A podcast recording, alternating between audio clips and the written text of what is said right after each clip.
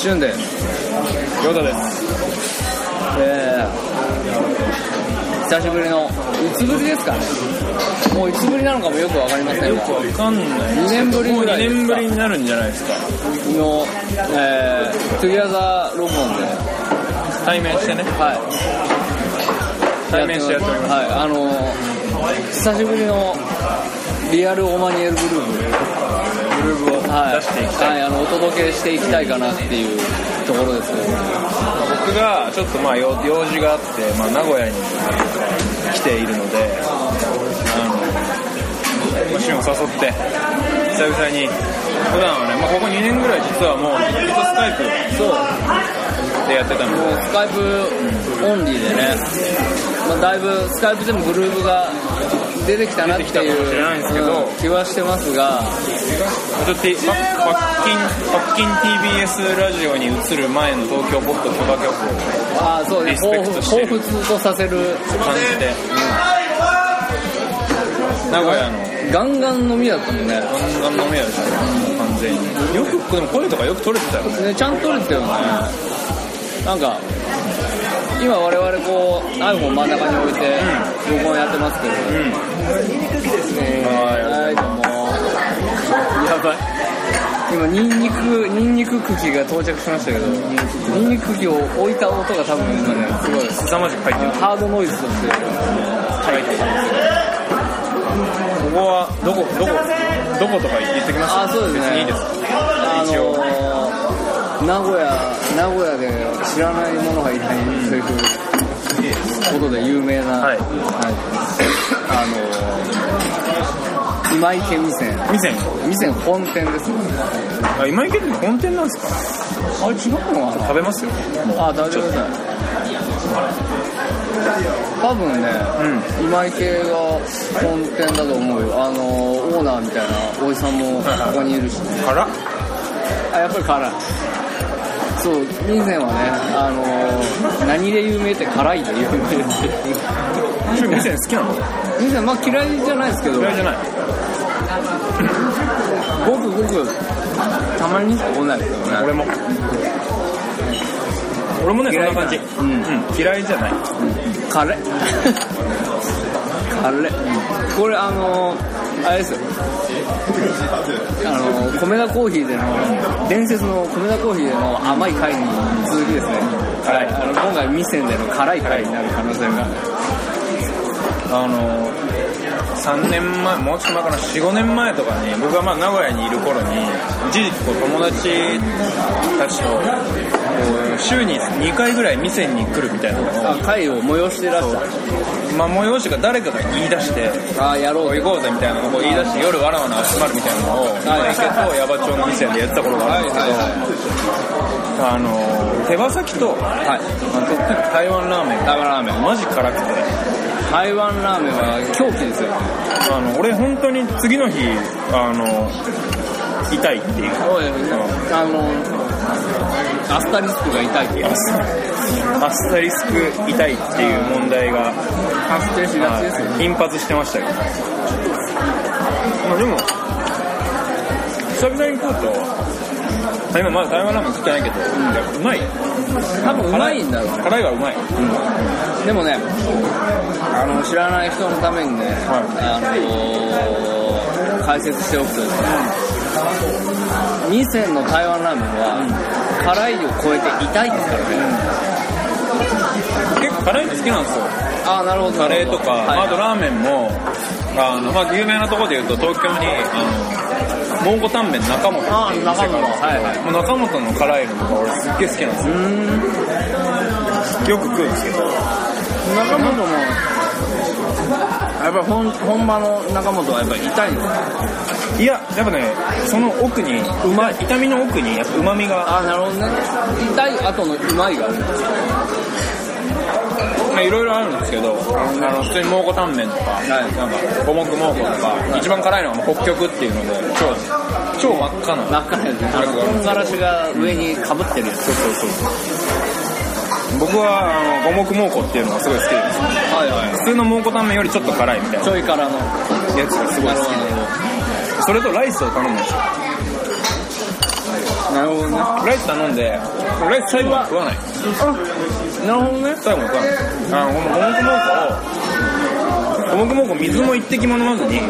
食べる。食べきる。はい。もうその辛さの向こう側にうまさがあるって思いながらもう、食べる。とにかく必死で食べる。食べる。最後に食べきる。食べきる。うん。食べきった後にライスを食べる。もうね、ライスがスイーツ。白いご飯がね、ライス is sweet 白いご飯がいかに、なんつうのご飯って甘いんだ。あなるほどね。ご飯の甘みを心底堪能する食べ方だ。っていうね。まあ、辛いものはね、割と、最近だけどね、なんかちょっと前まであんま好きじゃなかったんだけど、年取ったのかな。年年食ったのかな。辛いんですけど、ますよねあのを発祥とする水もらっていいですか名古屋文化圏での、あの赤文字系中華っていう文化。があるんです。赤文字系中華料理屋っていうのはあの黄色バッグに赤い文字で、はいはいあの店名が書いてあるんですけど中華料理屋さん、町の中華料理屋さんであのあ、でも確かに多いかも、そういう店。あれでは。海鮮館とかありますよねある貝貝みたいなあ,、あ、とはあの有名なところで光客園あー、それ名古屋の店なんですかあの光客園し何ですか覚えてないですか何でしたっこれだからね、東京行ってね、名古屋のこと忘れるとね、そういうことになるんですよ。あなたが昔住んでた地域に、高脚兵っていう中華料理屋があったの覚えてないですよ。い。亀仙人じゃなくて？違うんですよ。亀仙人じゃない方ですよ。もう一軒あったでしょ？まずい中華料理屋が。あー、あったわ。高脚あったわ兵。広く客で栄えると書いて高脚兵あ。ったわ。まずかったわ。高脚兵がまずいんだけど、ああいうところって、大体絶対台湾ラーメン置いてるんですよ。あー、置いてあるね。そうで、で、見事に、10中10、偽物なんですよね。あの、頑張ってこう、なんていうんですかね、店の真似をしようとしてるのかどうか。じゃあ本物は店なんですか？やっぱり。やっぱ本物は店ですよ。発祥ですから。なるほど。10中10偽物なんですよ。あの、大して辛くもないっていう。辛くもないし、うまくもないっていう、あの、タガラーメンがね、あの名古屋中にあるわけです。どこのがうまいの亀仙人の台湾ラーメン俺結構うまいと思ってたんですけど。まあでもあれもフェイクですよね。まあまあまあ、フェイク台湾ラーメン。ちょっとなんか爽やさっぱりしたね、亀仙人。そうそうそう食べやすさが。そう。俺はそそそれぐらいが好きだけど。痛みの向こう側とか気になってる。あれ偽物だから。見せんのはね、ちょっとなんかね、もう暴力だもんね。暴力。うん。台湾ラーメンアメリカっていう。あ、ありますね。もう、もはやっていう。なんだなんだかわかんない。とにかく台湾ラーメンがやや辛くない。少し辛くないやつっていうちょっと薄いっていう意味でアメリカンついてるっぽいんですよ。あ、そうですね。なんかヤバ店にイタリアンっていうのがあるんですか？あるんですよ。イタリアンもなんですか？なんか多分ちょっと辛いんじゃないかな。よくわかんないけど。頼んでる人見たんですよ。台湾ラーメンイタリアンっていう。さらにちょっと辛いんだ。うん。辛みのやつをプラスしたより増してる？増してるんだ増し増し系っていうやつだな。なるほどね。いや、やっぱりね、うまいですね、久しぶりに食う辛いですけどね。と。辛いですけど。辛くてちょっと俺おな、あの、へその下がちょっとかかゆいっていう状況になってます。うん、ちょっと危ない、危ないやつ。辛すぎて。どうですか？最近は。久々ですけど。飯食い、まあ飯食いに行くのは年末にちょろっと一回やったけど、二人でなんかじっくり話すのが久しぶりですね。本当に、本当に2年ぶりですね、きっとね。いやいや、うんとあれですよ。今日ね亮太さんと待ち合わせしたんですけどやっぱねうんうん。インパクトあるんですよねうちのうちの陽太が。ほうほうほう。そういうのその心はっていうのねあの椅子を持って現れる。あんまちょっと詳細は。そうね。危ないから。詳細はあれなんですけど。椅子を抱えてね。椅子を抱えてちょっと今日うろ一日うろうろしてました。そんなやついないって。椅子を抱えて電車に乗り椅子を抱えて映画館に行き、で今椅子を抱えて店に来たっていう。うんやっぱりね。ところで。僕はこのまま椅子を抱えて東京に帰ります。そんなやついないから椅子椅子抱えて行動したやつなかなかいないよやっぱ椅子必要じゃないですか。これね人間には。椅子抱えて行動してるやつってねうちの陽太かビーズの稲葉かどっちかってビーズの稲葉。椅子抱え。て行動してるんですいやいや本当。君の欲しがった椅子を買ったって言ってたでしょあそうそれちょっとよくわかんないですけど。あ本当かかか解解説してもらっていいですか？そうだよ。あれですよ。あのー、あれですよ。あれ。いつかのメリークリスマスですよ。君の欲しがった椅子を買ったって歌詞が出てくる。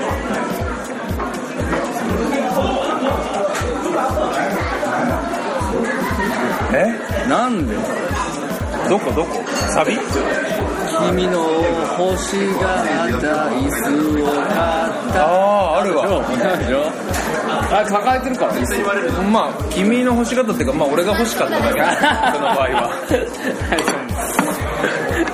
君実際実際は君じゃない。君もクソも俺だって。うん俺がただ欲しかっ俺が欲しかった椅子を。た椅子を抱えて。抱えて、はい、東京に帰る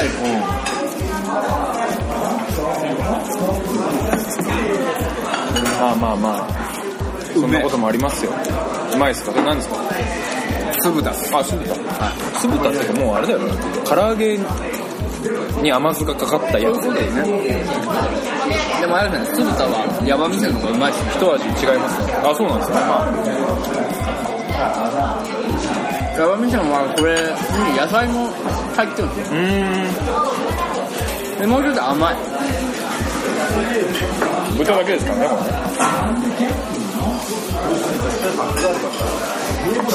れいやいやいや。そうなんですよ。久しぶりに会ってね最初にしたことは、結局また映画を見るっていう。きゅうりも酢漬けだこれあきゅうりも酢漬けだううまいめえよ何見てきたんですか？え？映画何見てきたんですかえ？映画何見てきたん？ですかあ今ですか？今っす。今はですねあれ？なんだっけ？あ違う違う違う違う。マネーマネーショー。現代ビッグショー。ツショーショーショーショー知ってますか皆さん？ショート。ショートの意味。短いじゃないよ。あ最初ね現代バーンってでかく出たり。大きく短いってなんだろう。なんかそういう生き方みたいな。太く短い。短い。生きるみたいな。そういう 太く短い人生。やっぱ男が目指すべき人生です。現代がビッグショート。がビッグショート。はい。まあ、ショートっていうのはなんかどうも、まあ、映画を見る限りこの金融関連のことに全くこう素養のない我々が映画を見る限り限り。おそらく売りっていう意味。っ であろう。っていう、どうやらそういう意味であろう、い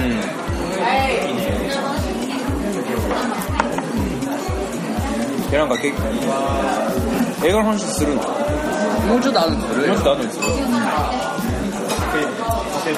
いやでもねこの間ついこの間ね、あの配信したヘイトフルエイトヘイトフルエイト、マジで最高でしたねまたその話またその話マジで最高ですよ性だゃく。いや、ほんね、あれなんですよ。思ってた感じじゃなかったんですよ。えっと、2回見たね、シュマイ。はい。俺たちが知ってるタランティーノじゃなかったの、今回。あ僕ツイッターで「ヘイトフレエイトを見た直後っぽい人がですねサミュエル・ LL・ ジャクソンって言ってる叫んでる人がいましたけど。うんやっぱりみんなね L を一回多く使 L うを L を一回多く言っちゃう間違えちゃうっていう共通認識があります。すいません。生一つ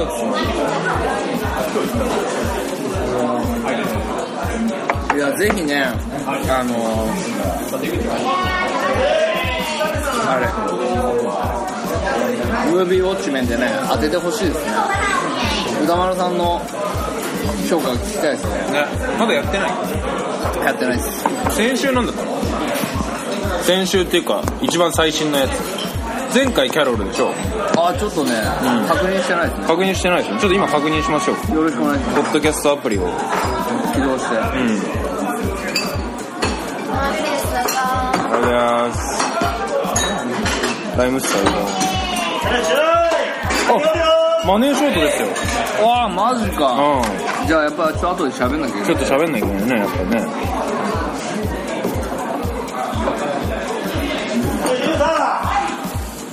まあでもやっぱなんか長いみたいなことを言ってる人が多いですね非常に。僕の周辺では。意外と。まあまあそれはね長いよ当然、3時間弱あんだよ長いですけど俺は。長いですけど黙ってお酒いいですなんかねやっぱこれちょっと DVD でも良かったのでは的な評価目立つ。話も聞きます。いやーないね。あんなねあんな大写しでねグロいしね。まあ見れません。よ。見れない。よ本当にね本当に血の気が引いたからね。ぶっ倒れそうになって向いてない。それはねた向いてないバイオレンス映画向いてないから意外と意外とい。やでもねなんかねそこにそこにこうやっぱ系統終始しちゃうんですよやっぱり僕そうだったんですけどそのバイオレンス表現に終始しちゃったから。あだから前半1時間はちょっと退屈だなって思ったし、後半はそこそこばっかり目がいっちゃったみたいな。だからこそこうなんか2回目まだ僕2回目見れてないんですけど2回目3回目っていうのが結構意味が意味意味合いの強い映画なんだろうなっていうありますよ。まずね音楽がねいかにねこう聴いてるとかね。映画の雰囲気をね。でも2回目冷静になりながら見るとよりより分かりますよこの辺は。これニンニクの茎さなんか豚肉少なくない比率的に？少ない。だってニンニクの茎っていうメニューは豚肉とニンニクの茎の炒めじゃないじゃなかったまあ確かに。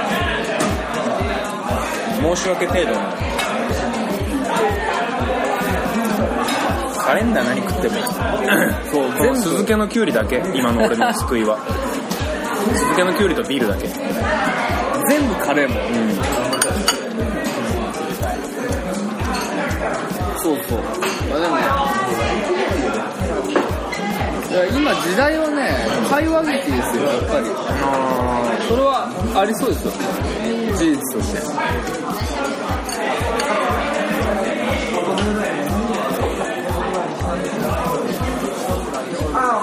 やっぱ VFX がすごいとかさアクションがすごいとかさ、またいろいろまあまあ何がすごいって多分ジャンルがあると思うんですよ、CG アニメーションもすごい、ピクサーとかね、あインサイドヘッド最近見たんですああ見た見た俺も。あ見た？見た。まあ。まあまあ普通だよね正直。ごめん。普通？普通だけど俺最後の最後あの女の子がさ、あのお父さんとお母さんにさ、なんか怖かったのみたいなこと言ってさ、うんうんうんうん。こう本心を打ち分けるじゃん、うんうんあそこで出らないたうんあなんかねそれ俺一緒に見てた人もね同じ状況に陥ってた。そこだけ。出らないで。そう。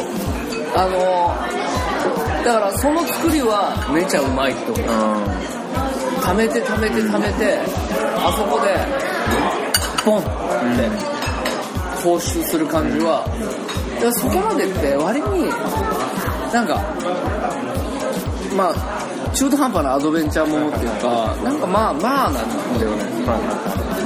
だけどその先、うん。あそこに到達した時に、その溜められてたある種のフラストレーションみたいなのが解放されるんだよね、そう。で多分あの子もこうあの時に心を解放したんですよねあそそういう我々の心情と見事にリンクしてて、そうなるほどね。う。まかったですよあれは、なるほどね。うん、めっちゃ感動した。好きじゃん。結構好きじゃん。正直、結構好き。あちょっとあのー会話劇の話からインサイドヘッドの話に移っちゃったんででそのまま僕もちょっと感想を言いたい。あどうぞ。僕はね「まあ、トイ・ストーリー」とか「カーズ」とか「フレンズ」とか、はい。そのピクサーディズさあニーものね、はい、CG アニメーションものの、もう何が好きかってこれややギャグ。あいやいやいやギャグ気味じゃないですか。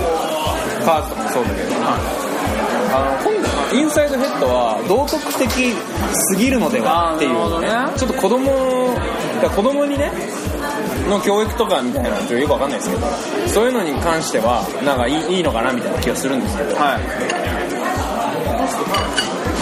でもねこう大の大人がねですねあれをこうこう見せられると、これこれを見とけって言われた言われてる 気がするんですよね。これを見て心あら現れてろ。現れてろ。うん、って言われてる気がして。なんか途中でちょっと僕はねちょっと諦め。ああなるほどね。諦めて寝ましたけど。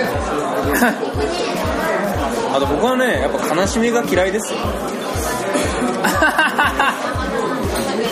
何が何が嫌って僕は悲しみが嫌いです。悲しみのあのうじうじした感じが。感じが僕は嫌いです。嫌いだ。うんで嫌い嫌いだなって思って声優チェックした大竹しのぶですよ。出たよ大竹しのぶ。しのぶ。すごいよこの人は本当に。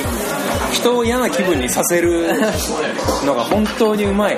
人を嫌な気分にさせる名女優として。名演女優ですよ。もう痛む人もう本当ボロカスに言ってますけど何がいいって大竹しのぶですから。大竹しのぶでしたね。はい。いや海町ダイアリーでも大竹しのぶ光ってま大竹しのぶしたから光ってましたやっぱあの人はねなんかちょっとこう人を気分悪くさせる演技っていうのはね本当にうまいと思う。絶妙ですよ。わかります。悲しみ嫌いでしたか？悲しみはちょっとねあのなんか喜びとさ、二人でちょっとさ飛ばされちゃってさはいはい向こう側でね。あの向こう側でなんか二人でちょっとあれするあれしたりこうしたりしますよ。あれしてる時とかもうなんかもうお前のせいじゃんみたいなあ思いましたねうん。でもね私はね喜びのね終始ハイテンションなのすげえムカつきましたよ。なんだお前は。お前の価値観を押し付けるんじゃないよ俺に。それはお前の価値観だろうが。楽しみね。そうだよ。まあまあまあ。まあ私はねそれはそれで思いましまあまあ確かに確かに。ただからどっちもまあまあそんなに好きじゃない。まあどっちにどっちにこっていうかねあの映画別に誰のことも好きじゃないですよ。うまあまあまあまあ。怒りはなんかもうおじさんだし。おじさんだしね。困ったおじさんてかあれはなんかあれだよね。脳内ポイズンベリーリスペクト映画だよね。それ。どっちがどっちがどっちだって話ですけど。ノーいやまあまあノーポイリスペクト映画まあまあすげえわかりますあれ。僕もあれ見ながらノーポイって思ってほぼノーポイですよ。ノーポイって思ってあんな風にネタが被ることなかなかないですよね。西島秀俊はどれだっていうな全く全く同じネタですよねあれ。いや結構僕もちょっと楽しみに、まあ、ピクサーのがまあ好きなやつが結構あるんではい楽しみにしてみたんですけど。まあまあまあまあ。まあまあまあ。気持ちにあのね私はね結局そのやっぱり本心を打ち明けるっていうのは勇気がいることなんですよ。はい。ね。はいはいはい。だからあそこであの子が勇気を振り絞ったっていうことに感動するわけですよねやっぱさらけ出す勇気がいるわけですよ、ね、そこにはその恐怖があるわけですよその恐怖を乗り越えてさらけ出したわけですよねそこにすごい私ドライブしますよねオーバードライブしていきますよそこはなるほどねそうなんですよあじゃあちょっとインサイドヘッド何点ああ3.5点です3.5点なるほどね。最後のあれがなかったら2点ぐらいです。よ正直。なるほどな。割に退屈な映画だったはいはいはいはい。どうぞ。2点。やっぱりねまあ僕最後までね見見なかったんで。どうしよう？それ腐ってるよマジで。諦めたんですよそれはね腐ってる。映画館で見てたらもし映画館で見てたらもうちょっと高かったかもしれない。確かに。いや3.5点あります3.5点あったかもしれない。すごいですよだって2点の映画があの最後のおかげで1.5点プラスになるんです。よ相当上がってますよ相当です8割ぐらいはアップしてるす。よこれすごい。話あだからちょっと話戻しますけど、はい。まずアニメーションがすごいと。か、はい。まあいろいろこう,、ね、こうポイントが見るポイントがいろいろ映画にあるあるあると思うんですけど、やっぱね僕らが僕らが完全にこう趣味嗜好として会話劇っていうのが単純に好きっていうことが最近、まあ、僕自身は、まあ、会話劇好きなんだなってことが分かりだしてきたという。ああなるほどね。なんかスティーブ・ジョブズ見たじゃないですか。でまあお互い割とこうちょっと辛辣な表だったと思うんですけど自分で僕自分のポッドキャスト聞いて、あの配信した後に。はいでなんかもうもうちょっともうちょっと考えるところあったかなって正直今ちょっと思って。るああなるほどね、それは例えば例えばなんだろうねその要は40分あれ僕僕あの収録の時は分かってなかったんですけど後からいろいろ調べたところ、はい。完全にフィクションなんですよねあの映画って。そう電気の、まあ、いろんな要素あのウォズニャックとのそのアップル2の問題とか、その娘の認知認知の問題とか、確かに彼はこういろんな問題を抱えてたんだけどそれがそのあの3回のプレゼンテーションの直前40分で起きたわけはそんなことはありえない。あれはあのあの映画自体だからフィクションなんですよね。なるほどね。ファクトを集めて再構成されてる。なるほどであえてこうでこう最後時間を時間を無視して娘とリサと話をね過ごします話をするししたりするじゃないですか。だからあれとかって最初の1回目のプレゼンでは時間を絶対1回目2回目は絶対に時間を厳守しないとしないっていうスティーブが最後は自分の意思でそれをブッチしたりするわけです。で例えば他の表他の表現で言うと最初はスティーブがなんか最初のプレゼンの時になんか紙を床に並べてはいはい。一生懸命こうやってましたね。やったりしてたんですよ。でそれを放置してプレゼンテーションに行くわけです。よ、はいはい。初回は。でもなんか2回目か3回目でもうちょっと記憶が曖昧なんですけど、あのー、パートナーのあああれね女ね。そうそうそう。いい女ね。そうそういい女と一緒に片付けたり片付けたり。ああしましたね。3回目ですね。なんかそれのそそういうところが要は3回同じことをやってるんだけど微妙にこう違う違ってる。そうスティーブの、まあ、多分意図的なんですけど実際は多分別に心の成長とかもないのかもしれないんですけど、スティーブの服装も違うしまあなんか3回繰り返していく中で微妙にこう彼が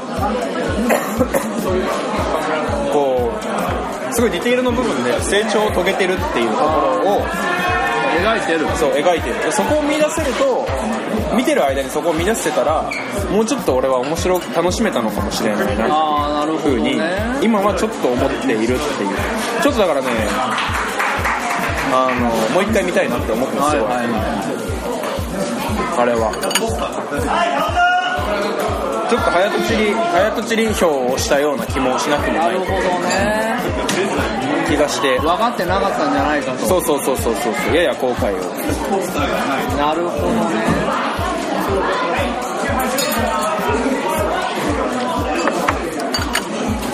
まあ歌丸さんが高評価だったからっていうのもあるんですけどね。引っ張られがちだよね知ってるよでも歌丸さんのあの最初に投稿あのユーザーからのメールとか紹介するじゃないですか、はメールの量は？めっちゃいっぱい人来た。20人ばかり人来た。ライブじゃんライブじゃない。ライブだね。特造だ特造。木造かな。特造だってそのまま特造で飲むよ。飲むよ。ハックフィンだすごい髪の毛真っ白なうんなんか男か女か分かんないみたいなやつとかが混じった20人の団体が来ましたよあごめんなさい。で？あそうそれで。投稿票が？投稿票では割と半々ぐらいだったんですよ。あんまりベタ褒めの票はなかああなるほどね。ったで僕らみたいなその浅はかな意見を言ってる人が結構多かった。多かった。はい。多かった、はい。それを結構擁護するような感じで歌丸さんは結構高評価だったんですよね。ああなるほどなるほどだからもう一回見たいと思ってますよ。まあまあまあまあ本当にねあの長いものに巻かれがちですよね自信持てよ。ないよ俺に。自信なんて。全然ない。本当ね自信のありかってねすげえ難しい問題だよ。できれば僕じゃない僕以外の何かによって全てが決まってってほしい すげえね他力本願の極み乙女だ。極み乙女。他力本願の極み乙女。それはそれは結構他力本願の極み乙女。だうん。いやでも結構そういうとこあるんですよ知ってる。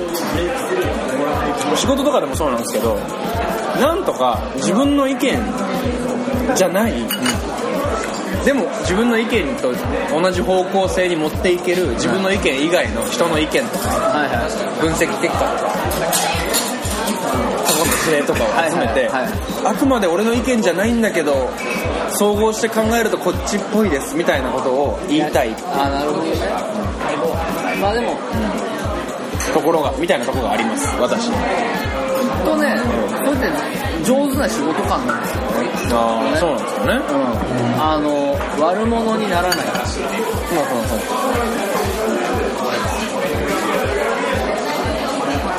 別にそれが正解だったからといって、褒められたいわけじゃないんですよ俺は、とにかく決定を避けたいんですよ。皆さんのおかげで。でもタチ悪いよね。皆さんのおかげでって言いながら自分の思い通りにしたいっていう。そうそうそうそうタチ悪いよね。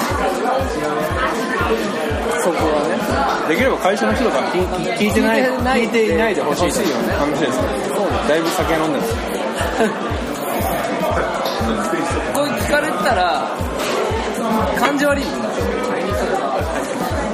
れ何来たこれ何ですかびっくりした頼んでない頼んでないよびっくりしちゃったあ、すいません。这是一起放上来的呀。頼んでないね。うんヤンキーつけないでよ。勘弁してくれよ。やめろ。お前お前この店でお前マジ言っちゃダメな一言だよ。本当に。ピーだよピー。いいよお前今聞かれてたらマジ次出てくる商品多分とんでもなく辛いよ。とんでもなく辛いよすいません。やめて。い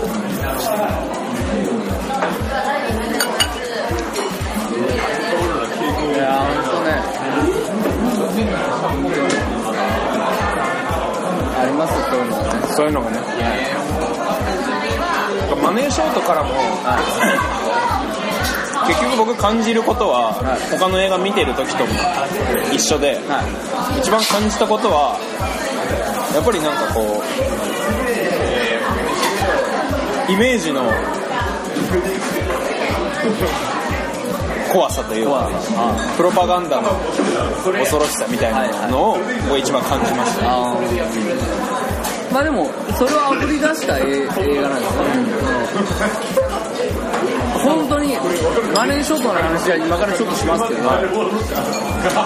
何が一番ゾッとしたかって、あのサブプライムローンのヤバさを現地調査しに行った時の話ほど恐ろしかったことないですよ。いやあれはやばい。でしかももっとやばいのはそのいや完全にやばいじゃんサブプライムの、まあ、あれ聞いてたら。誰でも審査通るし、はいはい。一人で一軒の家に対して二つローン組めるし借り換えもバンバンできるし。めっちゃやばいのにその当時そのリーマンショック以前のそのローンを借りてた人たちは、はサブプライムローンがやばいって思ってなかった。ない。それがやばい。サブプライムローンがやばいことよりもそのやばさに気づいてないっていうことがやばい、しかも世界中の人が。回数がねあれはさ日本のさバブルもさ、この土地だなんださ、はいはいはいめっちゃ儲かったわけですよ、はいはいはいはい。僕は。はでもそのその底にあるヤバさっていうのにやっぱり同じように気づいてなかった。い聞いてなかったことでしょうね、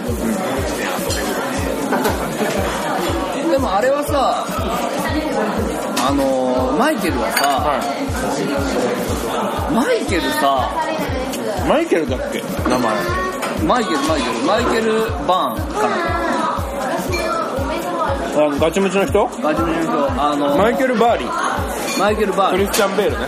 そう。あのねマイケル・バールの話じゃなくてクリスチャン・ベールの話なんだけどクリスチャン・ベールマジで体の作り込みがやばいのやばいなこの人のマシニストって映画見たことある？あめっちゃ痩せてるよ。そう。体作ることにかけてはクリスチャン・ベール本当に信頼できるよ。信頼できる。ちょっと怖かったもん。エクソダスねアメリカンハッスルの時。ダークナイトランニング出てたんだ。アメリカンハッスルの時なんか、はい。髪の毛抜いてるから。抜いてる？ハゲの役やってんだけど抜いたらしい。から怖っ。役作りが尋常じゃないっていう。ことですかね。いやこの人マジで名優ですよ。すげえもん。今回のあのメタルオタクの感じね。やばかった。ガチムチのメタルオタクの感じで行かれてるやつ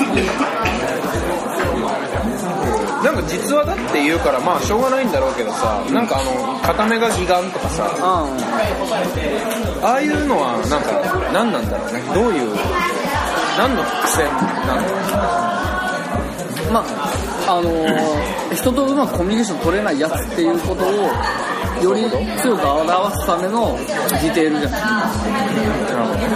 あのディテールがあることでよりこのマイケル・バーリンっていう人のこう孤独感というかなんか誰とも分かり合えない感がより際立つ。というかあ一人ぼっちなんだよ一人ぼっちでやってきたんだ一人ぼっちの天才う数字を読む天才ねすごいね。天才天才じゃないんだな俺って思うよねあれ見てると。天才が出てくるものを見てるとね本当にあ俺天才じゃないんだなって思うよ思う思う凡人だな。早々に諦めてますよ僕は。ね。天才にお茶を汲む仕事仕事がしたい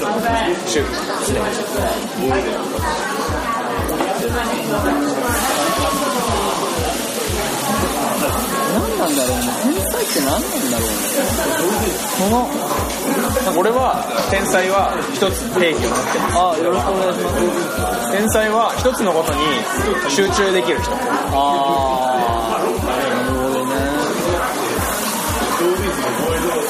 できないもともとできるわけじゃないんですよ当然は当然生まれながらにしてできるわけじゃないと。思うい。できるようになるためにこう訓練必要でまあセンスがあって人より短い訓練でそれが上達するっていうことはもちろんあると思うんですけどそれにしても人から天才と呼ばれるレベルになるまでには相当な訓練が必要でその相当な訓練をやめずに続けられる人っていうのが俺は天才なんじゃないかなって。じゃあ結局努力家ってこそう結局一つと努力家っていうことでしかもそれを辛いとか努力とか思わずに自然にああなるほどね。ごくごく自然にできる人だ結局これを俺はやらなきゃって思ってそそれに対して集中するっていうよりはそういうごくごく自然にそれに集中して好きだから。あもうなんかそのもう運命みたいな感じでやってる人。あ好きに忠実みたいな。そうそうそう。そうそれはだから天才。の一つの形かなっていうとこ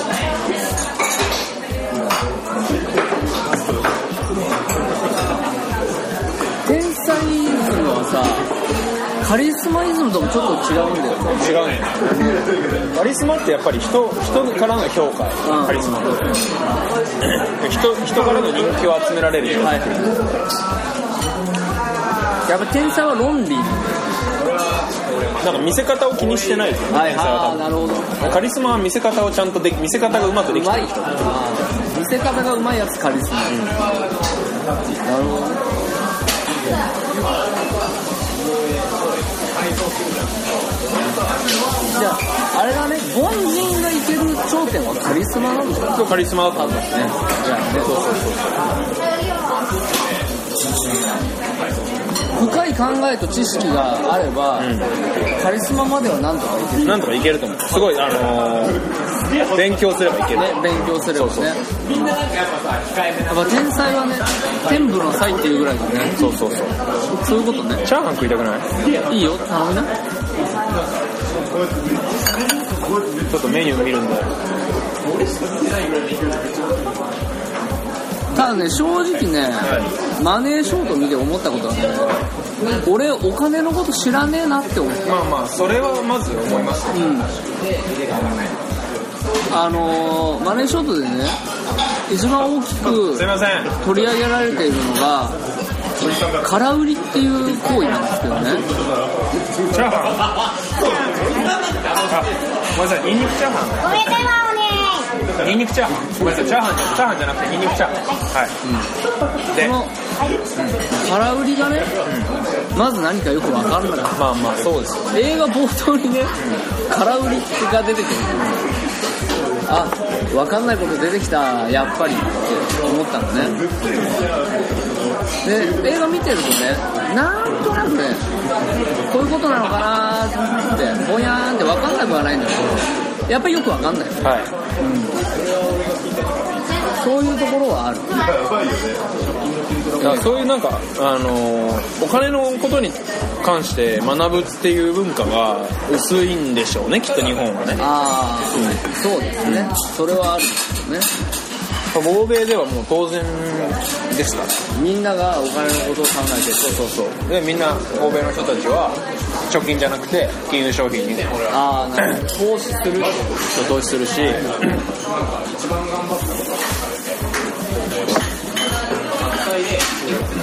それもあそういう民族なのかなって思うかそういうふうにこうプロパガンダ的に政府が仕向けてるかって考えるかでだいぶこう意味合いが変わってくると思っていて。それが当たり前だってそうそうそう。実は思わされてるっていう。そうそうそうそうそう。アメリカ人が。そうそうそうなるほどね。だ医療保険医療保険の話が多分有名有名というか多分よく言われるんですけど日本は普通にみんな国民健康保険とか社会保険とか医療保険がございます普通にみんなが入ってる保険があるんですけど、まあアメリカ行くとそれがなくてみんな自分で任意で医療保険に保険会社の任意あの医療保険に入入らなきゃいけないっていう状況とかそういうなんか日本人はなんかある程度なんか何もよく分かんなくて普通に働いてたらなんか別に病院は3割負担で済むし月で十何万以上かかったら高額療養費制度っていうのでお金が国から返ってくるし、はい。はいみたいな。学ぶ必要がないんですよね。でなんか多分その辺がそのなんかそのあの映画を理解するのが難しいっていうのの発端なのかなっていう気はします。そもそも我々人はそういうことを考えてない教養がない。まあでも確かにそうですよねマジわかんないこといっぱいあったんだよ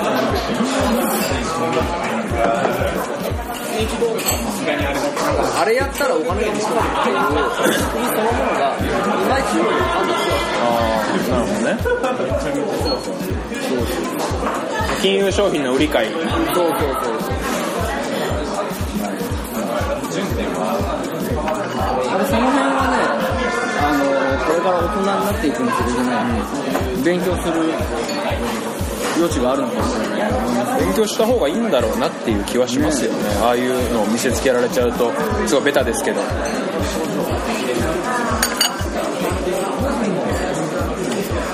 っぱりねあの中古のレコードをね店員買い漁ってるだけでねお金は生まれないんですよ。生まれないですよ売らないと。売らないと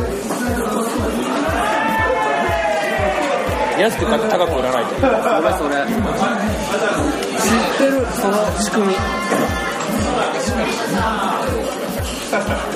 でも大体ね今までね大体高く買って安く売ってる負けてるね。俺負けてる。負け組だね現状は。まあねまあだけどはい。ありがとうござい勝ち負けなのえ？勝ち負けだけで決めるの？じゃあ幸せならいいんじゃない？それで。あ出たよ。幸せならいいんじゃない？幸福論。イ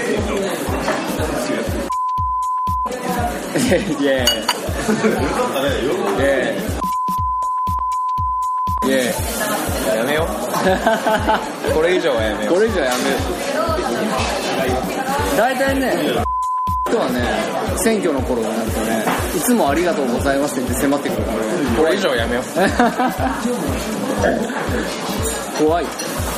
マジそうそう冒頭にもちょっと冒頭っていうか20分前ぐらいにも言いましたけど、はい。怖いそのまあ金融系のことは分かんないんですよ。空売りのこともよく分かんないしショートの意味も分かんないしサブプライムローンのこともよく分かんないけどまあやばいってことは分かった。でまあ何がやばいって言うとやっぱり最初にも言いましたけどやばいことに気づけない俺たちがやばい。やいやけっゴーンガールの時もそうでしたけどそれに気づけないのはなぜかっていうと僕らはメディアとか政府とかそういう。自分よりこう巨大なはいはい。こう組織、自分より小が巨大なオーガニゼーションのことをはい。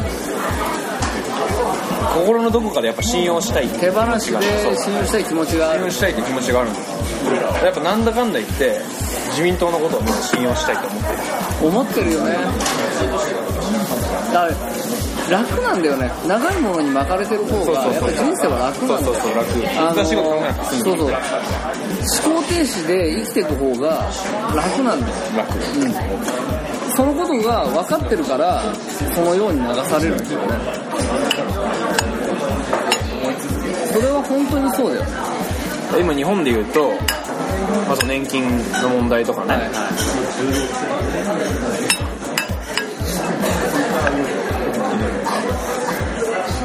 今日はね珍しくね我々ね今まで一回もなかったと思うんですけどお酒飲みながらやおってます。酒を飲みながらやってますから。あ今までやったことないです一ね回もお酒は入れたことないです。よなないですねはい、あのー話にならない可能性が高いということで、ずーっと避けてきてる。話になってない可能性が高いですだいぶ高いですけどね。うんあのただの文句おじさんになってる可能性が。お前らも文句おじさんだ。ろ。すいません。な生は一つ。行くね、今日は。まあまあもうね、今12時12時半なんですけど、はいは4時ぐらいから僕飲んでて。やばいね、飲酒を継続してるんだね。飲酒を継続していて、まあ、途中で2時間半映画見てますから、はい。まあ大体それ休んでます。いいよね。お酒飲めるっていいよね。まあでもお酒もねよくないよね。え？よくない。何？プリン体？あのー、私ね、毎日コーヒーいっぱい入れるんですよ。はいはいはい。いっぱい入れるんですよ。いっぱい入れて思うのはね、いくらコーヒーが好きで、毎日私コーヒー飲みますって言う人も、入れて3、4回ですよ。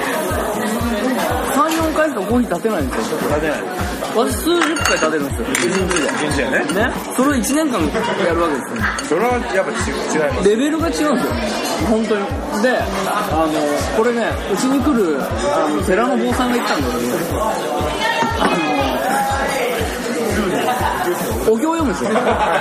毎日お経を読むんですよ。毎日。とにかく365日、坊さんってお経を読むんですよ。そうね、あの、眼科の人たちがたまに来てお経を一緒に読むんですよ。クソだっつうね。そのお経一つ言っても、やっぱりそのうまい枝があるそうなんですよ。ね、で、それはいくら檀家がどれだけ練習しても坊主にはかなわないらしいんだそう。あそれやっぱ本質的なことなんですよね。あ、プロにはかなわないっていう話なんで、そう。で、やっぱり喫茶店をね、やりたかったら、喫茶店で働くしかないと。まあまあそうですよそう。趣味でいくらコーヒー入れてて、じゃあ、いざ喫茶店やりましょうってなっても、うまいコーヒーなんか入れられないんですよ、これは。うん不可能だと思うんですよ。なんでかというと、あのー趣味で美味しいコーヒー入れてる人は、コーヒー入れるの焦ったことないですよ。はいはいはいめっちゃゆっくり入れてるから、美味しいコーヒー確かに入りますよ。違うんですよ。めっちゃくちゃ焦ってる時に美味しいコーヒー入れれるかどうかが、コーヒー屋の肝なんですよ。なるほどねっていう、だ上達するためには、やっぱり現場行くしかないっていうのは確かに本質ですね。多分全てがそうだと思う。お金のこと勉強したかったら証券会社入るしかないんですよ。入るしかない。ですはい。だから無理なんです。モルガンスターレ行くしかモルないです。ガンスタンレー、そうそうそう。行くしかない。JP モルガンスタンレーホールディングスに行くしか行くしかないです。はいゴールドマンサックス行くしかない行くしかない。金融商品を買うしかないです。買うしかない。売るしかない。です売るしかない。これももうマジでそうなんですよ。趣味、趣味って、やっぱどこまでも趣味だなとは思い。ますよね。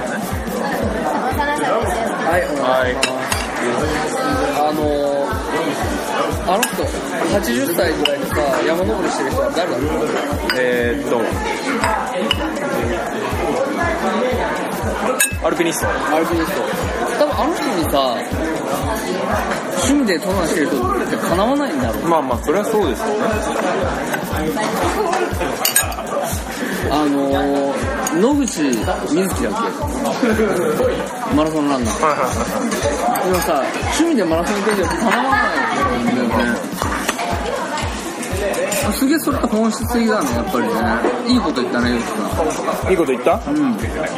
野口みずきって何？あのー、なんかのオリンピックで金メダル取った人、マラソンで。へ今回37歳かなんかで、はいはいはいはあのい引退引退。で、この、昨日、はいはいあの名古屋でウィメンズマラソンっていうのがありまああやってたねす。はい。それで23位だったそうです。で、なるほどねそれで引退するんじゃないですか。そうなんです。今年は僕はもうマラソンですよ。ジョギングあじゃあもう完全にジョギングだ。ジョガーだ。ジョガーです。はいはい。あれ何？やっぱりさ、走ってると、ドーパミンが出てくるドーパミン出るっす。じゃあ、ドーパミンは出るんですけどはい。あの膝が痛いっす。じゃああれだね、ドーパミン負けてるね。ドーパミン負けてる痛みにまだ負けてそうる。膝が痛いっす追い込みが足らないんだ。あのねこれマラ最近ちょっとジョギングをしてるんですけど、はいあの会社の人たちとあのそのその会社の人たちとしてる中で一番こうやばい人があの会社のジョギングって会社からあの駒沢公園っていうところまで走っていって駒沢公園はそのマラソンのまあそのジョギングのコースがあるんですよ。はい。メッカみたいな。そうそうそうそう。で一周が確か 2300m だかなんかまあなんかあるんですよ。でその会社のそのマラソンをね常にしてる人は何の時計とかスマホとかもなしにその 2300m を10周プラマイ1秒のペースでペースを変えずに走り続けられるんです。よすげえ。でその人はペーサーっていうのを買って出ててその,、まあ、その駒沢公園では毎週なり毎月なりその土日になるとそのジョガーが集まるんですよでその人たちのペース配分をするために全く同じペースで走り続けるっていう人を人がいてそういうことをしてる人がいるんですその人はもう当然出勤も走ってくる。5キロ走ってくる。で昼休み走る。で帰りももちろん走るんだけど途中こ途中公園によって余計に走って家に帰る。っていうのをもう当たり前にやってるんです。もうなんかその特になんかそこにあのいや電車で行った方が早いんじゃね？とか今日は雨だからやめとこうとか今日はちょっとしんどいから電車で行こうとかそういう概念が全然ないんですよ。は当たり前のように毎日同じことし続けるし。あ。すげえ。なんかそういうの見てるとやっぱなんかこう例えばランニングマシンで走るのとかはいは意味がないなって思うわけですでもやっぱりそうなんだよね。そうなんだそれをやりたかったらそれをやるしかないもうその人はさお金が生まれないだけでプロジョガーだよね。いやもうプロジョガーですよ。ね。そう。そうなるともう趣味超えてんだよね。もうプロなんだよちなみにさ何履いてんの？ねスニーカーは。スニーカーはなんかわかんない。いや君。あ俺？俺はナイキの。すんごい底が分厚い。すんごい膝にいいスニーカーを履いてます。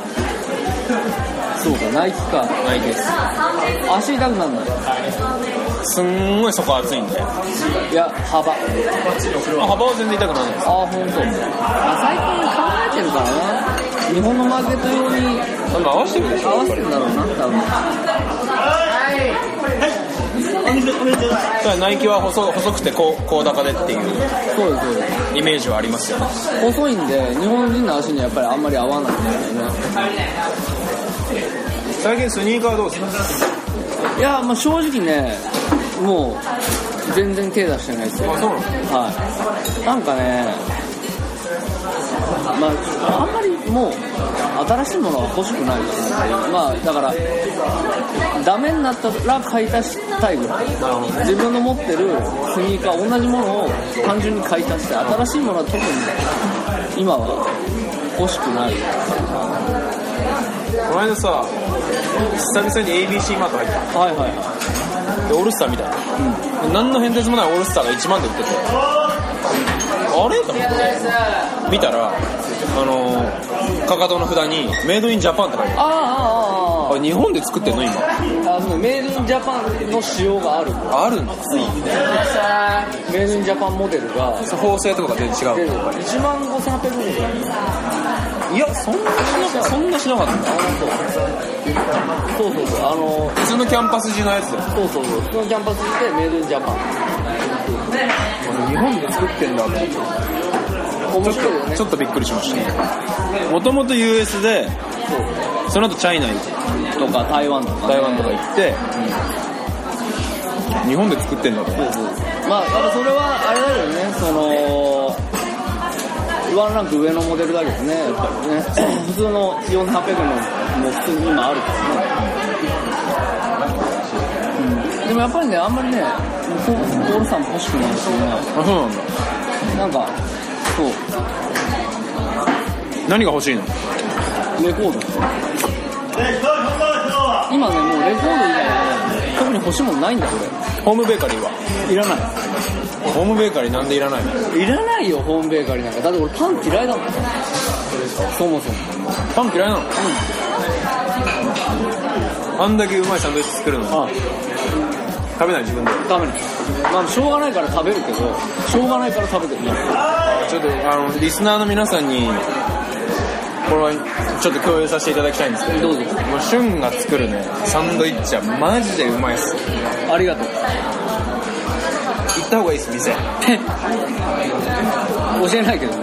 シュンがシュンのまあ、すごいインターネット頑張って使ったら多分わかると思う。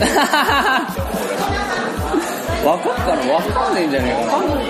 だって店の詳細とか行ったことないからねシュンが作る今日はカレー？カレーのサンドイッチね。カレーカレーとカレーのサンドイッチはやばいね。やばい。ねえ。もんよそにねえもん多分。カレーと卵とレタスとトマトが入ったサンドイッチ作ったんですけどこれはもうめっちゃうまいっすよ。もうちの商品の中で俺が一番好きな商品。うマジ食った方がいいです。あれねカレーがね気合入ってるからね。あそうなんだ。うん。飴色にしてっから玉ねこれ作ってるのシュンが俺が作る。やもうはもうカレーにはうるさいです。いやまあとにかくうるさい。だってもうカレーいっぱい食べてもうあのー、ココイチから始まってインドカレー屋行ってであのー、ぐるーんって最終的に回ってきて何のカレーでも美味しくなったの？何でもいいの？何でもいい。カレーの味がしてたら全部美味しいところまで来てるから。で今はねあの原点回帰でねココイチに戻った。のカレー屋行こうと思ったらもう絶対ココイチ3から？にうん1から。あ1から？俺あのあんまり辛いカレー好きじゃない。痛いから。痛いから？うん痛いから好きじゃない。そうだからあのそうそう。カレーについてはねやっぱ一加減ありますよ私は僕家の近くにですね。はい。僕最近引っ越したんですけど。ああおっしゃってましたね。そうそうそうまたその話は別途しますけど。はいはい。あのめちゃめちゃうまいカレー屋を見つけましああやったね。インド。たインド？ああインド。だけど米。ああサフラン？じゃあ白米。白米だ。へえ。じゃああんまシャビ系のカレーじゃないんだ。シャビ系じゃないんですよちゃんと泥系なんだ。泥系。基本ポークカレーではいはいはい。それに唐揚げとか。あカツカレー。あだけどインドミートボールとか。ドライカレー。店じゃあ店の名前を言うとちょっとねそうね。地地域がある。地域バレするからね。店の名前がほぼインド。あああシタールだね。まあ近い。タンドールだねまあ近い。あじゃあナンなん。ナン正解はなん。めっちゃうまくてそのカレー。すごい幸せな気分。ああいいね。なんか引っ越し引っ越しをしてその引っ越しした当日に昼飯どうしようかなって駅前巡ってて、今ラーメン屋とか結構ね学生街であ結構飲食店が多いんですよ。あはいはでなんかすごい雰囲気のいいカレー屋があってちょっとここかなと思って入ってみたら、まあいかにもインドカレーっぽい感じなんだけど入ってみたら割とインドと家の間ぐらいああなるほどね。家インドカレー。はいはい。めっちゃすんごい愛想悪いおばちゃんがやってるんですよ。はいはい。あのね一番うまいカレーは何か？私は行き着いた答え。家家カレーしかも超オーソドックスにあの裏面の指示通りに作ったカレー。カレー粉のカレー。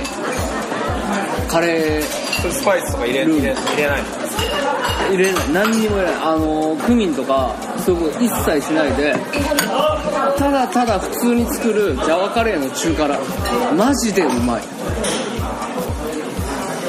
それでも味の素でしょ多分いやいやいや味の素だったとしたら味の素がうまうまい、まあ、味の素はうまい。アミノ酸がうまい。いやでもジャワカレーうまいですよねそうジャワカレーとあのー、に二段熟カレーのダブル。これが俺が行き着いてる今の二段熟カレー。そう。ダブル。それ違うよ。体健やかちゃ体ダブル。ちょっとなんか大きい声出さないとあの音程出ないんですよね。なるほどね。カラオケ行く？体健やかすごい音痴みたいな人になっちゃう。なっちゃってるからちょっとやめるわやめて。カラオケは行かないよ。あ行かない。そう。サウナしか行かない。よそうこの後ね我々の予定としてはねあの今井家でサウナっていう。サウナ。アペゼ。アペゼに行くでそういう予定になってます。い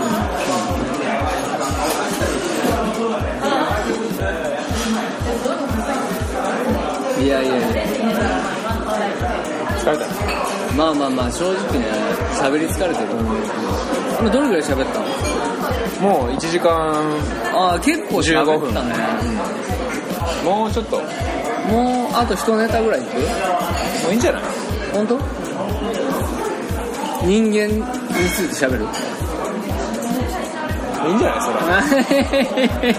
れ。それいいよ。あいらないこれ。大丈夫大丈夫。あ本当？明日明日。明日？明日か。本当なんかねなんかいい。あこの話は 陽太さんとするといいなっていう話がねあった？あったあった。忘れたけどね。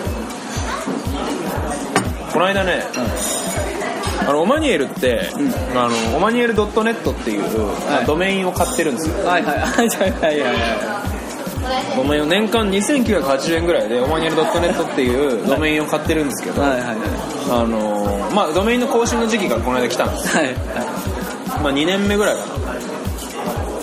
で僕自分のあのクラブイベントディスコノワールっていうクラブイベントやってるんですけど、はいはい。そのディスコノワールはディスコノワールドットパーティーっていうあのバカみたいなドメインを買ってるんですけど、ちょうどドメインの更新の時期が一緒であドメイン更新しなきゃと思ってあの登録してるクレジットカードで、ドメインまた買い直そうと思ってやったら、もうオマニエル間違えて3年分ドメインを買買うっていう。一年毎回1年更新してたんですけど。今回間違えて。3年更新。そう3年更新。1万円分更新しちゃったの。で安心してください。3年続きますよ。3年続きます。いやいやいいよね。間違えました。やる気だよね。やる気。だって今月いくらっつったあじゃあ年年間年。2980円。ああ1万円くらい使ったんだねもう申し訳3年は申し訳ないね。3年をやっていくスタイル。ドメイン買っていただいて。ドメインをやっていくスタイやっていくスタイル。ですねいや。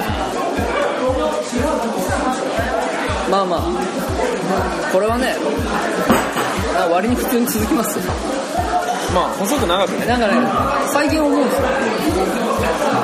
やめ時がねえって。やめ時はないです。よ今のこの感じでいくとマジ40になってもまだやってる可能性高いな。できるからね40になってもね。そうそうそう。でも私思うんですけど来年一つなんか新しいことしてもいいかなと思う。ああそれは確かにそうかもはい、今年なんか一つ新しい企画は用意したいなと。去年はおシネマ。そうおシネマ。でおシネマは割にまずまず我々としてはうまくいったなという気がしてます。だいぶ映画に傾倒したポッドキャストにななりなってきてますよね。うん次はやっぱおゲームじゃないですかだからさお前おゲーム。お前最初の頃さ俺たち二人でさゲームやったじゃんスーファミね。うんスーファミさわざわざさ借りてソフト買ってさ。まだうちにスラダンありますから。そうでしょ？やったじゃん。で気づいたでしょ？向いてねえ。向いてない。ゲームは向いてねえ。って気づいた向いてないんだよゲーム。この間僕引っ越しをするときにあのキングダムをあのブックオフに売ったんですよあのキングダムあの背表紙がダサすぎて。礼ダサいね。そうそれが41巻なら本棚に並んでるのが耐えられ耐えられなさすぎて、はいはいすんごい面白いんだけど、はい泣く泣く売るっていうことをしたんですけどあの拓本便っていうシステムを使いまして。はいはあの自分で段ボールにい詰め。詰めてそうすると勝手にブックオフのその山とか佐川か分かんないですけど取りに来てくれる。んです家まで、はいはい。段ボールでそれを持ってってくれて送料無料で。でもう勝手に査定してくれて勝手に振り込んでくれるっていうシステムを使ったんですけどそのキングダムを入れて段ボールがちょっと余ったんですよ。ああはい。やまあちょっと他の漫画も売ろうとちょっと入れようと。ちょっといろいろ見繕って。はサイコとか売ったんですけど。いはい最高サイコ。とか売ったんですけどまあまあちょっとまだもうちょっと空いてたからはい。もうやっぱゲーム売ろうと思って。おお僕メタルギアソリッドとか龍が如くとかに昨年だいぶハマってたんです。ハマりましたよね。もう一時期はもうメタルギアソリッドのメタルギアソリッド5ファントムペインのボスのことしか考えられなさ すぎて。手に手につかなかった他のこと。常にもうなんか俺俺俺俺が常にスニーキングしてるみたいな。はいはいはいはい。常に一人で潜入してるみたいな気持ちになってと我に返して。はいやっぱ俺ゲームじゃないなと。家にあるゲーム全部売りました。はいまたプレステ3があのただのテレビを録画するための機械ための機械に。になりましたけななり下がったどなり下がりました。いや向いてゲないんだよ。ームは無理。おゲームおゲームじゃないダメだっておゲおゲームノーバといやいやいやもうやめろ。っていやだから、ね、新しいコンテンツをね、うん、ご用意したんですけどね。なんですかねおファッションいやファッションは俺興味が持てないよ。モテないよね。おインテリアどうですか？おインテリア。はあるよねおインテリアこの間ね私ねあの我が家にねでっけえ本棚がね2台届いたんですよ。おどういう本棚ですか？あのー、古い木の本棚で、えっとね、165の75かな。結構ワイドありますねうん。の、えー、奥行きがないんだ、ただ。奥行きはね、20センチぐらい。あら文庫本ですもうちょっとあるかな。25ぐらい。新書は置けるぐらいうん。雑誌はちょっとはみ出るみたいなはみ出るはみ出る。なんかどっかの大学教授の家にあったやつらしいんだけど、もともとは。大学教授は本持ってますいっぱい持ってるからね。もうすごいかっこいいんだけどね。あやっぱ本棚本棚イズムみたいなのはやっぱり私ずっと提唱し続けてるんですからあのーインテリアにとって一番とは言わないけれども、あのーかなり重要な位置を占めるアイテムっていうのはやっぱ本棚、本棚なき家にインテリアなしですね。まあわかります。はい。やっぱかっこいい本棚。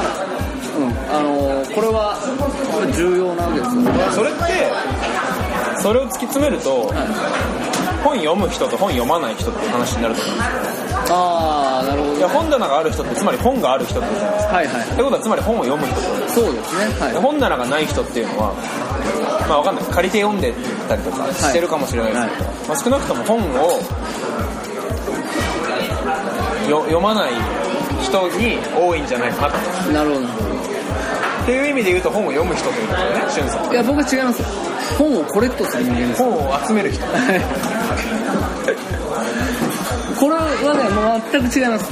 私、あの、ここ1、2年、買ってほったらかしにしてる本がすっげえいっぱいあります。ああわかるはい。なんか、あ、面白そうだなって思って、買って、2、3ページ読んで、じゃあ今度読もうと思って置いて、忘れてるっていう本が、めっちゃ多いです。なるほどねエルンスト・バルラハっていう彫刻家がいるんですよ、ドイツ人の。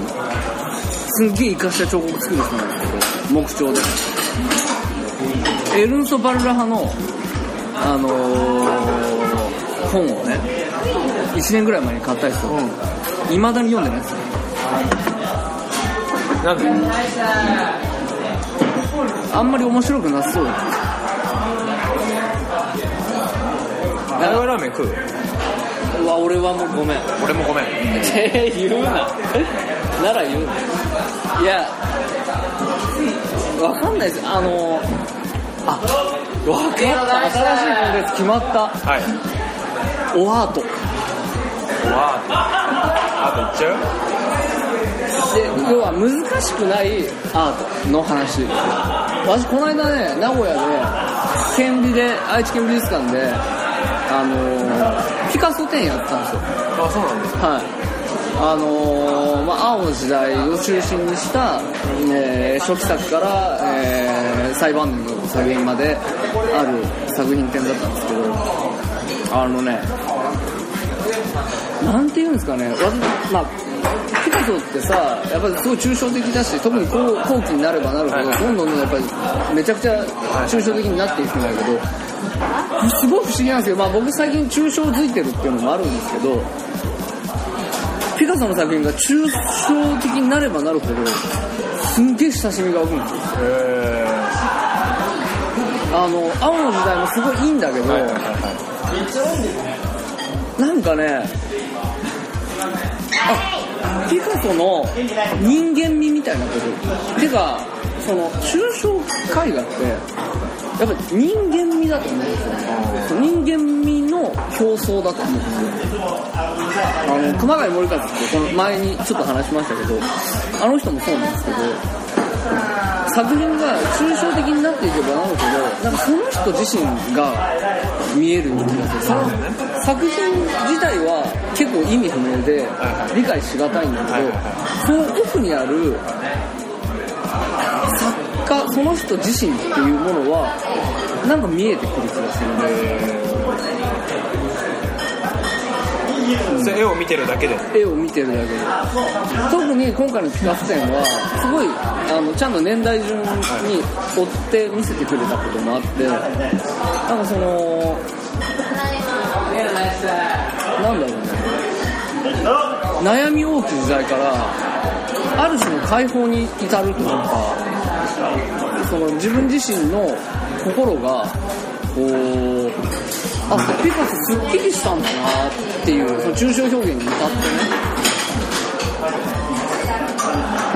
っていうことをすごく感じたですよね、うん、だから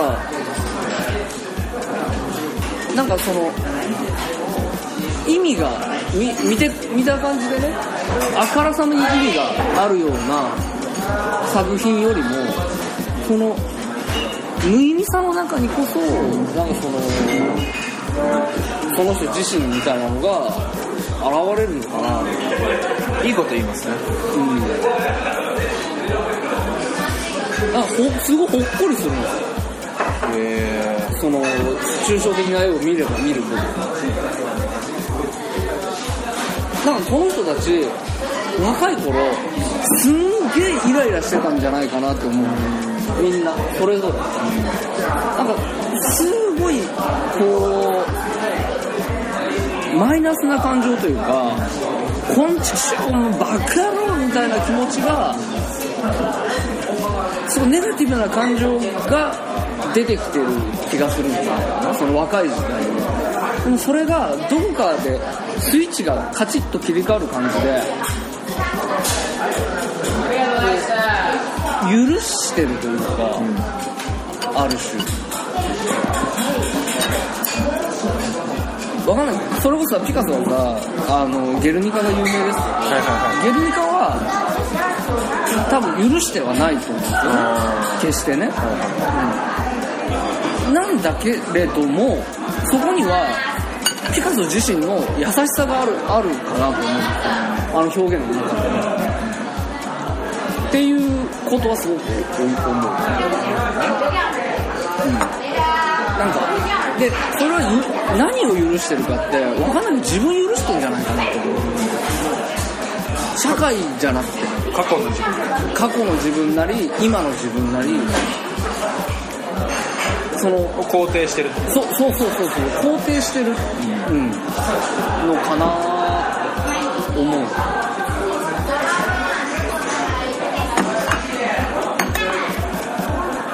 でそういう意味ではすごく実りある展示でした。ありがとうございます。顕微顕微の展示あんま好きじゃないですけどいつも。うん。なんか。顕微自体の作りが好きじゃないから。あの建物。建物。のあそううん。てか市内にはね行けてる美術館ないからシビダメでしょ。ボストンダメでしょ。顕微ダメでしょ。トヨタシビですかねやっぱりね。やっぱりねトヨタシビとこれ愛知県の宝トヨタシビ。そう。トヨタシ岡崎ビと岡崎。シビですよ。あ岡崎ですよ、はいもうあのこの2つが。トヨタシビ終わったかな改装工事改装してたの？改装したんですよ。あそうなんだいつ終わるったかな。そうそうトヨタシ美術館はね本当になんか愛知県の宝ですよ宝だと思いますよまあ本当にあのー広大なねスペースっていうのがまず、まあまあ確かに、あの美術を鑑賞する環境としてすごくいいですよね。トヨタシ美術館何で最初に行ったんだっけな。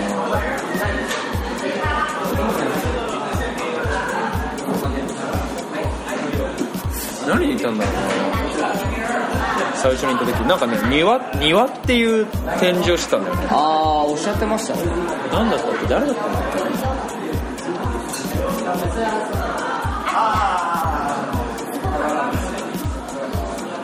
豊田市美術館は俺は愛愛知県に来てよかったなって思うことの一つですね。豊田市美いいいい術です館ねそれがね。豊田市美と岡崎とあと美術館じゃないけど常滑ね。あ常滑焼き物散歩道ね。あはい。はもうこれは愛知県に来てよかったなって。いはいはい。本当にあの人ね。ニューシャネルの人あ。あれ？ニューシャネルの人ニューシャネル。陶器でね。あの人もともとあのー常滑に来たのは陶器が有名だから来ただけでもともとはもともとっていうか拠点は四国なんですよ。ああそうだはい大竹新郎ね。青滝新郎。危ねえ。危ね危ねえ。危ねえよ。え記憶力がね本当に。わかる。やばい。俺ねあの今ジャズ付いてるけどでジャズのことすごい調べてさレコードいっぱい買ってさやってるけどさやればやるほどジャマイカのこと本当に忘れるよ。ああなるほど。あ抜けちゃうの。わかるわかる。外人の名前じゃん。みんな外人の名前でしょ。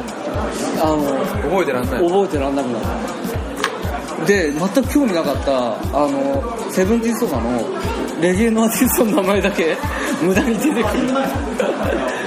ただ有名なだけな人たちの名前しか出てこなくなる。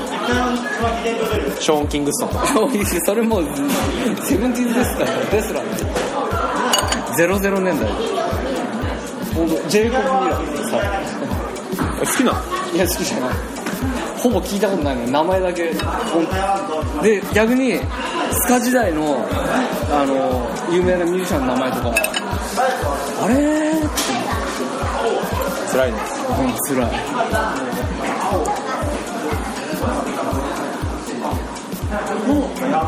なんかさジャズはさ面白いんだけどさ面白いんだけどあ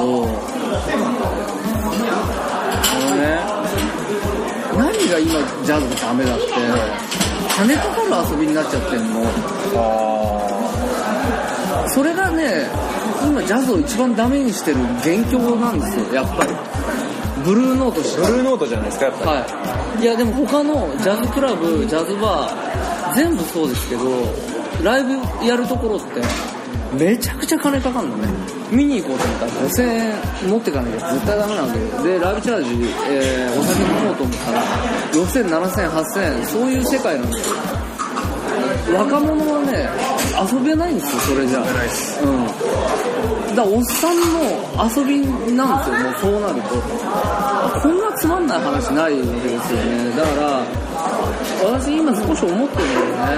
あの私がお金持ちになった場合ねあのジャズクラブをやるわけですよ。ああいいじゃないですか。で基本的にミッドナイトセッションだけやるわけですよ。あ12時から始まって朝5時までやるセッションをやるわけですよ。であのミュージシャンに金払わないんですよ。あ 金払わない払わない。払わないけどお前らは何のためにミュージシャンやってんだっていうことを言いたいわけ。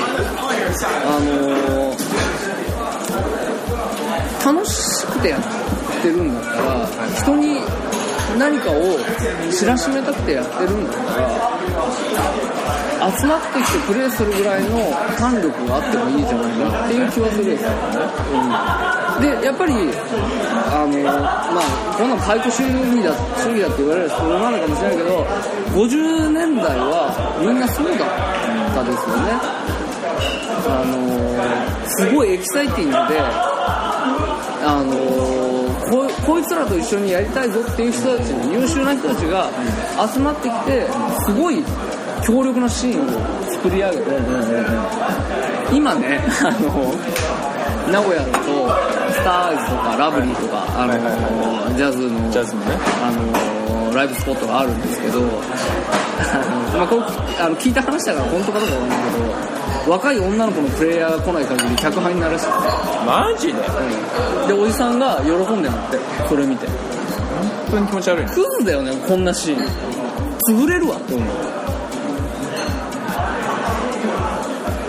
そうだからねもっともっともっとお金のかからない面白い遊びになりたいよなジャズがね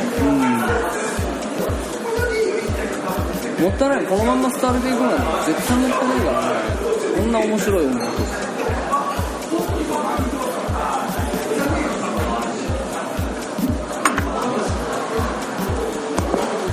喋ったね、寝ようか。うん、まだでも寝れないなんで？あでも別にいいのかな。入って後で深夜料金払えばいい。あでももう深夜料金もうすでに。